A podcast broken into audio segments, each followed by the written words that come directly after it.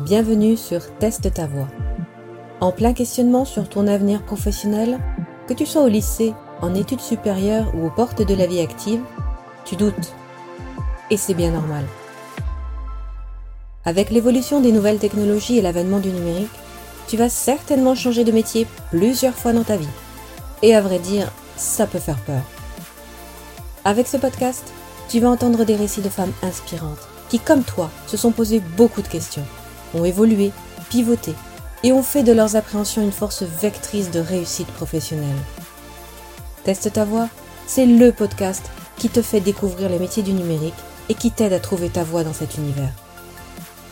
Je suis Anaïs Calmont, fondatrice de Try et j'accompagne les jeunes femmes à transformer leurs qualités personnelles en compétences professionnelles, à tester leur choix d'orientation dans la vraie vie. Try c'est un réseau professionnel d'entraide féminin qui te donne toute la force et les bonnes ondes pour réussir ta vie professionnelle. Bonjour à toutes et bienvenue sur Teste ta voix, le podcast qui t'aide à découvrir les métiers du numérique et à trouver ta voie professionnelle dans cet univers. Aujourd'hui, je reçois Marianne Magnac, présidente et co-créatrice de Quelques femmes du numérique, experte en mixité, innovation, ressources humaines et e-learning.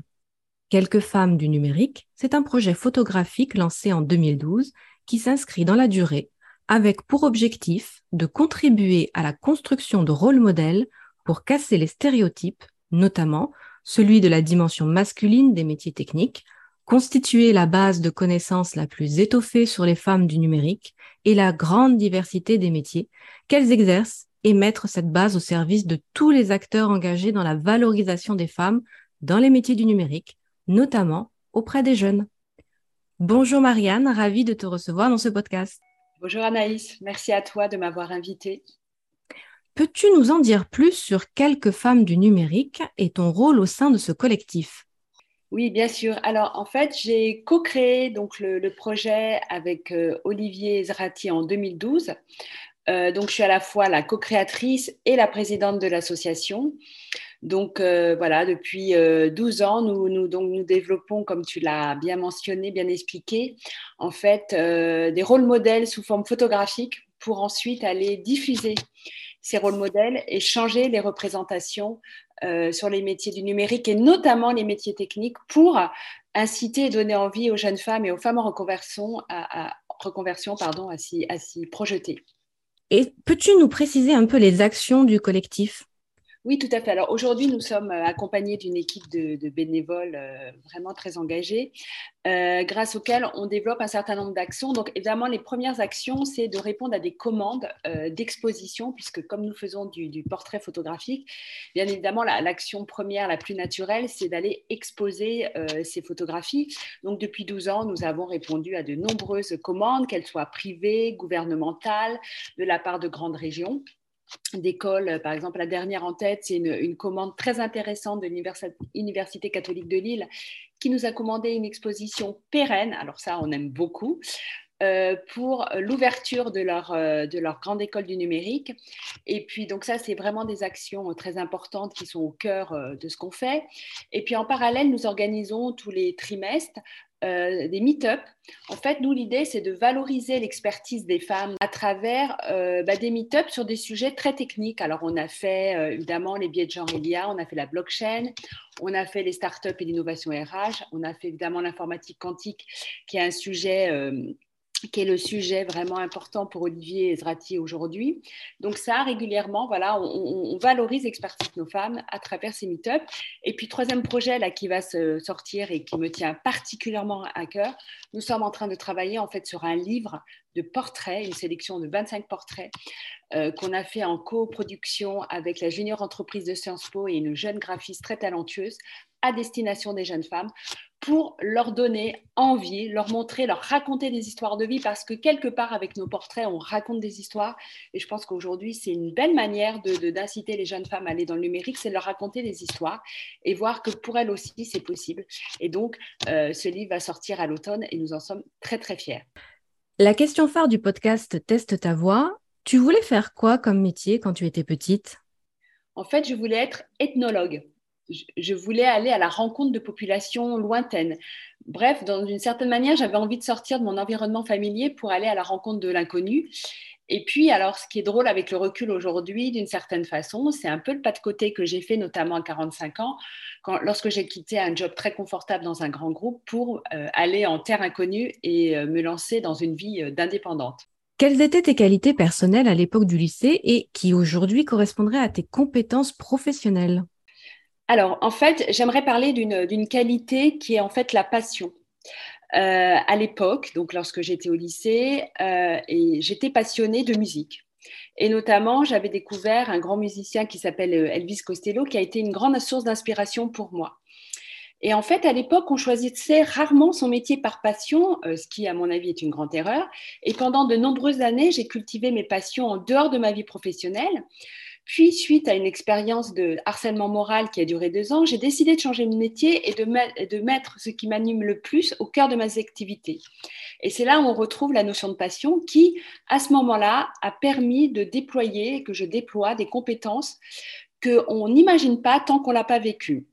Et en fait, ces compétences professionnelles que j'ai développées grâce à la passion, bah, ça a été la grande persévérance, une créativité très riche, une curiosité surdéveloppée et surtout euh, l'expérience de la joie d'apprendre en permanence et euh, vraiment de se remettre en question et de, et de repousser ses limites.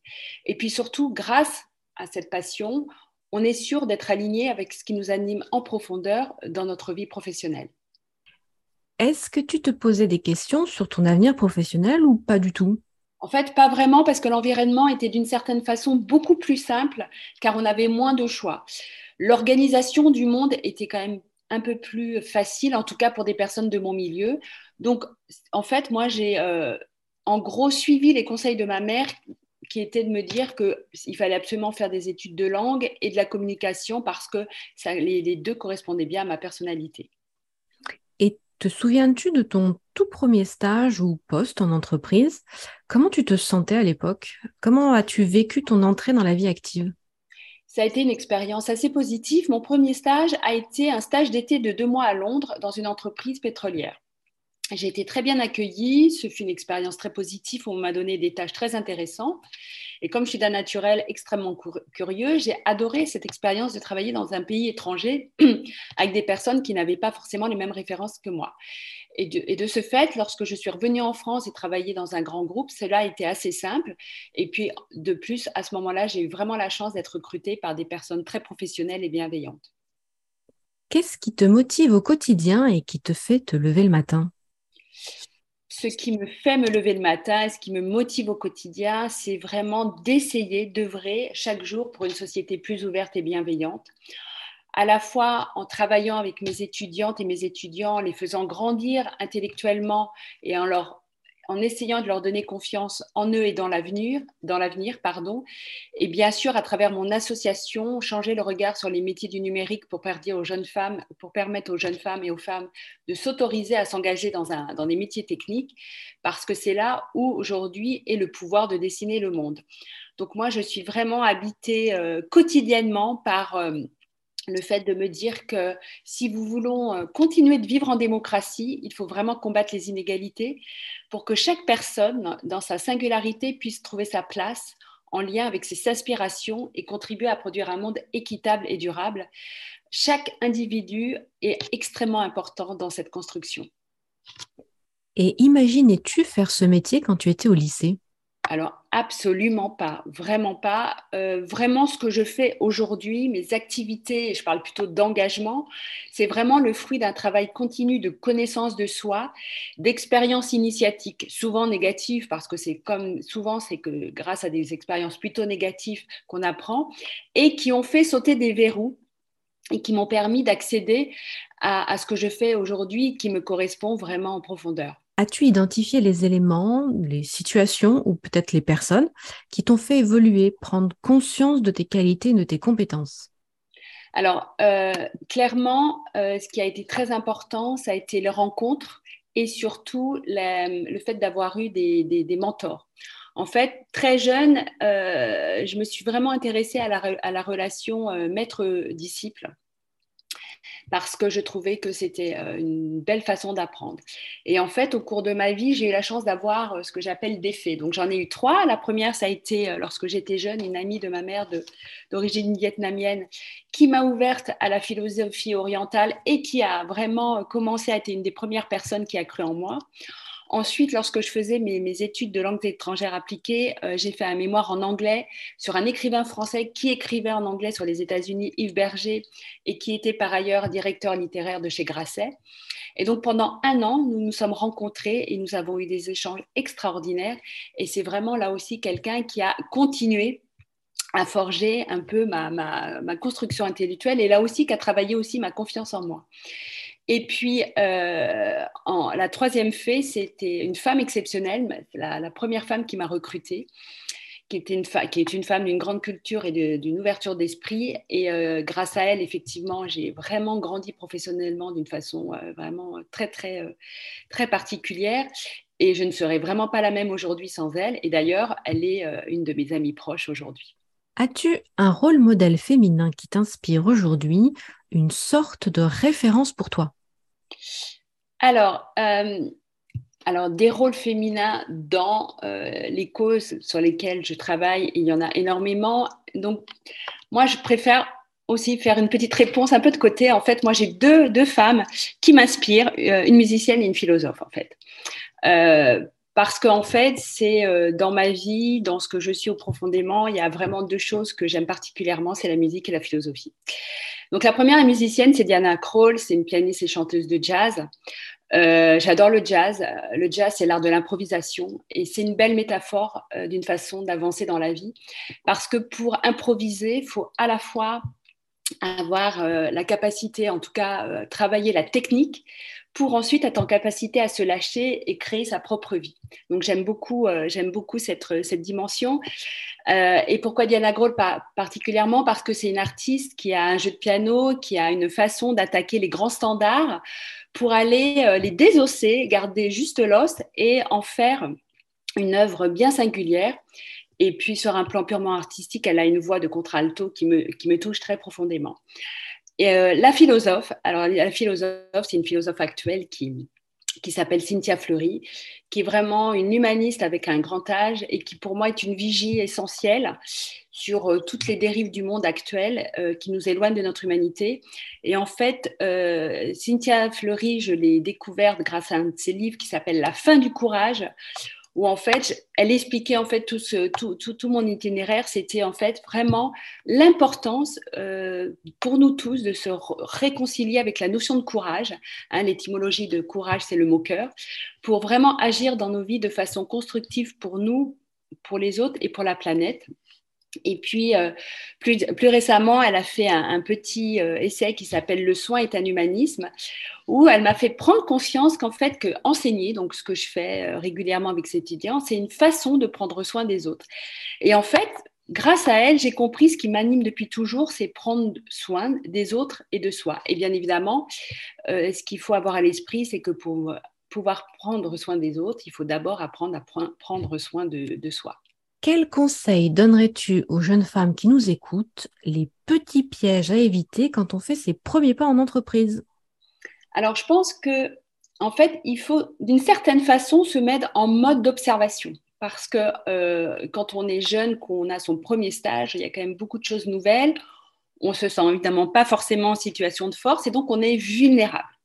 Et donc, il faut juste avoir une petite, voilà, une petite caméra dans la tête où on essaye de comprendre l'entreprise, sa culture, son mode de fonctionnement et quelque part de mettre cette petite distance qui nous protège. Et puis surtout, la deuxième chose qui est liée, il faut vraiment se décomplexer par rapport au fait de faire des erreurs des échecs, parce que bien évidemment, c'est un processus normal de l'apprentissage. Hein. Quand on, voilà, dans la vie, on passe son temps à apprendre en faisant des erreurs. Alors malheureusement, en France, on a quand même une culture assez coincée vis-à-vis de l'échec, mais ça, je pense que c'est vraiment très important. Et surtout, si vous repérez que vous êtes dans une entreprise qui, entre guillemets, sanctionne les erreurs, alors là, mon conseil, fuyez à grands pas. Aujourd'hui, que dirais-tu à une jeune fille qui souhaite travailler dans l'univers du numérique? Alors, première chose, si elle a envie d'y aller, qu'elle y aille, ne pas hésiter et surtout de ne pas écouter les personnes qui, pour des bonnes ou des mauvaises raisons, veulent l'en dissuader. Il faut vraiment qu'elle écoute sa voix intérieure. Ça, c'est avec mon, recul euh, euh, sur l'expérience de ma vie, c'est vraiment s'écouter soi et pas forcément écouter beaucoup les autres. Et puis ensuite, c'est bien évidemment ne pas idéaliser le secteur. C'est un secteur extrêmement large. Il y a, et donc, dans ce secteur, il y a des réalités professionnelles bien différentes, avec des aventures passionnantes à vivre, évidemment. Parce que c'est le secteur aujourd'hui qui impacte le plus nos vies. Donc, ce que je conseille, c'est de participer à des conférences, à des ateliers d'associations de femmes dans le numérique. Il y en a beaucoup qui font des choses formidables. Apprendre à connaître le secteur et à cerner vraiment ce qu'on a envie de faire, dans quel contexte. Est-ce qu'on a envie de travailler dans un grand groupe, dans le digital? Est-ce qu'on a envie de travailler dans une start-up ou dans une entreprise de la Tech for Group, par exemple? Et en fait, ne jamais perdre vue que c'est un secteur très ouvert, qu'il y a des passerelles pour changer de métier de type d'entreprise. Donc, on peut commencer comme en étant développeuse et ensuite euh, terminer euh, patronne de la communication digitale dans un grand groupe. Donc, on peut aussi rejoindre une association pour ne pas se sentir seule. Ça, c'est, de toute façon, c'est un conseil euh, pour toutes les jeunes. Essayer de ne pas rester seule, en tout cas, rejoindre des écosystèmes, des associations qui permettent de ne pas être seule. Et surtout, alors là, c'est toujours voilà mon mantra centrale, essayer d'identifier ses valeurs personnelles et chercher les entreprises et les personnes qui correspondent. Et puis, bien sûr, ne pas avoir peur euh, de, se tromper, car euh, c'est en tombant qu'on apprend. Et puis, bien sûr aussi, euh, chercher un mentor bienveillant pour être accompagné dès le début de sa carrière. Merci beaucoup pour cette interview. Merci pour ton témoignage et ton retour d'expérience.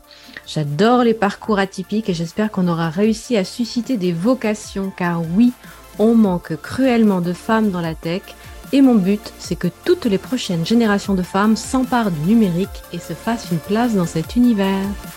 Merci à toi, Marianne. Merci, Anaïs.